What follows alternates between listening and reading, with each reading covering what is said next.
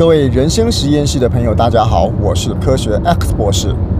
这一集我要分享《谁与争锋》参赛心得，希望大家会喜欢。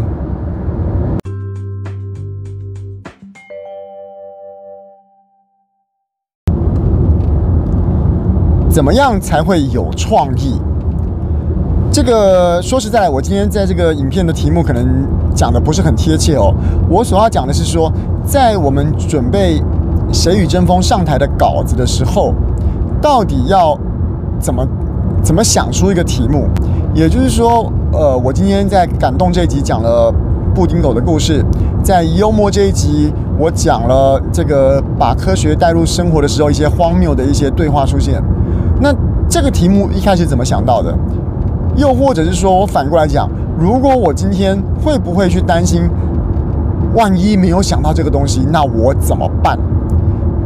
今天我我自己觉得啦，哈，就是以布丁狗的这个例子来讲，我今天讲了说，我跟我女儿阿星打电动过程中，然后呢，呃，一些点点滴滴，因为她今天看不懂字的关系，把游戏里面的钱花光，让我们没有聘到。我们期待要拥有的酷企鹅，呃，酷企鹅。然后我觉得很沮丧的时候，她告诉我一句说：“呃，爸爸，可是布丁狗他们还在。”那这个故事我一直找不到一个很好的结尾的方式。后来我忽然想到一个说：“哎，我可以去讲，我可以去讲。我要来练习的时候很紧张，然后我女儿跟我说：‘哎，不要紧张，我们来打游戏。’好像又回扣到了主题，而且回扣到这个节目的现场。”那又或者是说，我今天在第二集的幽默里面呢，我讲了说，我把科学带入生活，什么切蛋糕一次要切，呃，五分之三六零度等于七十二度这种很荒谬的事情。那我当然对这两次讲的，我觉得我准备的还就至少还算满意啦。但是有时候就会被我朋友问到说，哎，啊，万一你当时没有想到的话怎么办？你这些。想法，你这些创意是哪来的？当然，这创意是一个我自己的加进去的字啊，就是说，你当时是怎么想出这个题目的？你想出一个题目是透过怎么样的一个步骤去想出来的？万一没想到怎么办？因为每一次的灵机一动都是忽然跑出来的啊。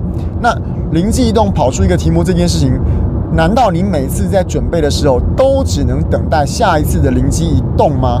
那个灵感这件事情到底要怎么样，怎么样来使用它？我今天说哦，呃，我找到了一个题目，我应该这样讲。其实题目到处都有，那个内容梗也到处都有。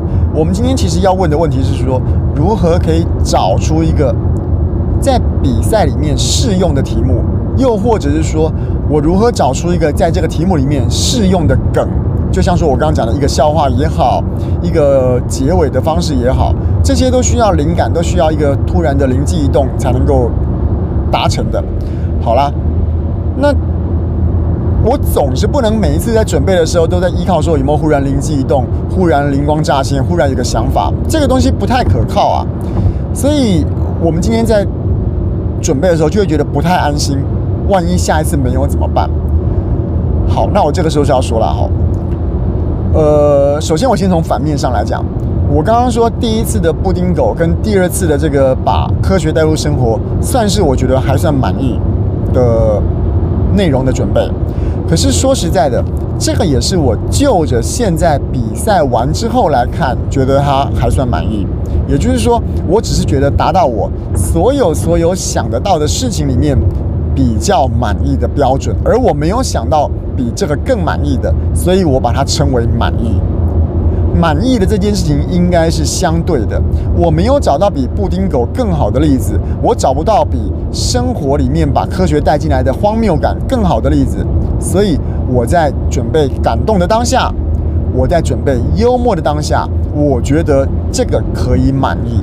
所以我先说第一个定义，就是满意本身。或者是这个 idea 好或不好，这个创意好或不好，这个想法好或不好，这本身就是个相对的。是你今天找到这个地方了，你决定不继续往下找了，你要把剩下的时间拿来针对这个想法跟创意，或者是题目来做演练、做编排了。所以当下这个是你找到最好的题目，但是并不代表你继续往下找，继续花时间找。不会找出更好的题目，但是因为我们时间不够了，我们必须把后面的时间花在准备内容上面，所以我们会找到一个以当时的情况来说，觉得可以接受、还算满意的题目。所以这是第一个我对这个好或者是满意如何想出一个东西的定义。好了，那既然我们可以找出一个还算满意，在当时的时间点还算满意的题目的话的时候，那接下来就要讲，那我怎么样让题目可以一直产生，让我有够够多的素材去让我挑选出这当中是哪一个比较满意。也就是说，我可能想了五个，想个十个，然后挑出当时里面的最好的。那我选十个就好，十选一就好，我不要做到二十选一、三十选一。那那十个要如何产生？这个我讲一个我今天自己的思考的方式吼。我们会觉得这个东西可以或不可以，在我的感觉里面，它属于脑子里面两种不同的思考的回路。比如说，我们今天讲感动，当我要讲说，嗯，我要不要再讲补习班老师所给我的感动啊？嗯，好像不好，因为补习的经验好像大家都没有。那我要不要讲我在公司里面办哪一个活动的时候，我朋友忽然给我一个很珍贵的帮助，这个感动呢？嗯，好像也不太好，因为在公司里面面临一个艰巨的任务，这种经验好像也不太容易得到共鸣，这个也不好。那我要不要讲？呃，我的这个上司在某一次我今天做事做得不够完善。他原谅我的这种感动呢，嗯，可是有一个上司体谅自己，这个好像也不是大家会满意的、会常见的场景。我现在演到这边，大家不知道知不知道我要传达的，就是我们通常在想一件事情的时候，我们很容易正面想了之后就想它的负面，正面想了之后就想它的负面。这个跟在公司里面开会的时候很像啊，开会在想说，哎，我们下次这个公司的周年庆要干嘛？哦，我们是不是来办一个那个呃露天电影院？哎呀，露天电影院万一碰到下雨怎么办？哎，那我们来办一个呃园游会好了。哎呀，园游会我们公司人这么冷感，应该没有人参加啦。哎，那我们是不是来响应路跑啊？哎，路跑还要申请，那申请会不会够都不知道，所以就这个好像也不太很不太妙。就是说我们在公司开会的时候，常常就有个场景，就是有人提了个意见，另外一个人就反反对；有人提了个意见，另外一个人就从负面的方向来看这个意见。那我们自己脑中在想。演讲的内容，不论是题目也好，或者是梗也好，也会有这种想法出现。我这样讲好像不好，这个题目好像不好。当然了，不好会有不好的理由，没有错。但是我们在想这个不好的时候，它就会阻挠了我们今天在发想题目、发想内容、发想 idea 的时候一个惯性。我们今天想一个东西的时候，就是哎，我们这个东西可以这样做啊，哎，我可以讲那个。补习班的事啊，我可以讲那个上司的事啊，我可以讲那个同事的事啊，我可以讲我小孩的事啊。就是如果你今天在想 idea 的发想的时候，一路只有想那些可能是心天马行空，可能是可能是胡思乱想。可是你一旦天马行空、胡思乱想，你开始冲这条路的时候，它会无形之中形成一个惯性，就是诶，越想越顺。尤其是我不要限制自己的思考方向，我想到什么就写什么，想到什么就记录下什么。写着写着，你会变出你的惯性来。这种有点像是那种进入心流状态的感觉。诶，你想到一个就想到两个，想到两个就想到三个，然后四五六七八个就很容易一个一个接着想出来了。等到你累积了十个或累积了二十个，累积到一个你的时间范围限度之内可以容忍的，花在这种想 idea 的时间、想题目、想内容的时间之后，好，我觉得我花三十分钟来想这件事情，剩下的时间我要来收敛了。诶，我看到了这二十个，或者是看到了这三十个，我刚刚满天乱想、天马行空的这些梗也好。Idea 也好，题目也好，我再来慢慢的收敛。嗯，这个好像共鸣不大，这个所描述的场景好像大家不容易感受，这个好像跟大家无关，只有我自己自己的事。